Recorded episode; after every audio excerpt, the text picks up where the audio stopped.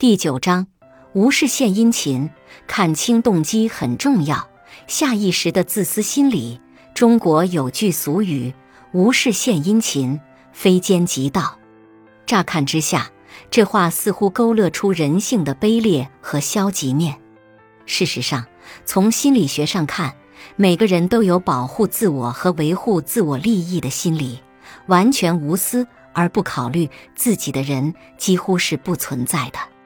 下意识的自私心理，心理学上的自私并不等同于行为学上的自私，它是一种人们下意识的心理反应。同样一个升职的机会落在两个好友之间，同样一笔奖金落在夫妻之间，关系密切的两个人都会下意识的希望得到的人是自己，这就是心理学上的自私。也有人会辩解说，希望得到职位的是自己的好朋友，或者希望自己的伴侣获奖，因为朋友开心，自己就会开心；伴侣受益，自己也是受益的对象。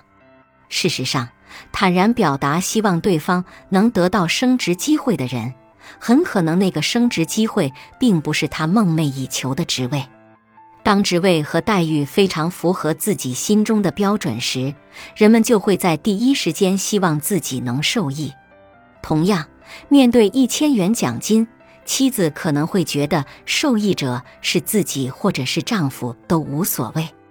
可是，当奖金提升为一千万元，那么妻子心里的想法可能就会是另外一回事了。如果是我的丈夫获得了奖金，他会不会给我钱的时候没有那么豪爽？他会不会抛弃我，另外寻找漂亮的对象？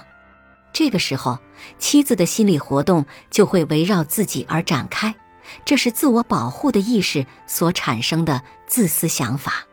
对此，美国心理学家在露天游泳池中做了一个有趣的试验，他们故意安排不同的人溺水，然后观察有多少人会去营救他们。同样是救人，却产生了不同的结果。在长达一年的试验里，当白发苍苍的老人溺水时，累计有二十人对其进行营救；而当妙龄女子溺水时，累计有五十人对其进行营救。后来，心理学家对进行营救的人做了相关的问卷调查。结果发现，多数营救妙龄女子的人都表示期待有美好的发展，这就是人性下意识的自私心理。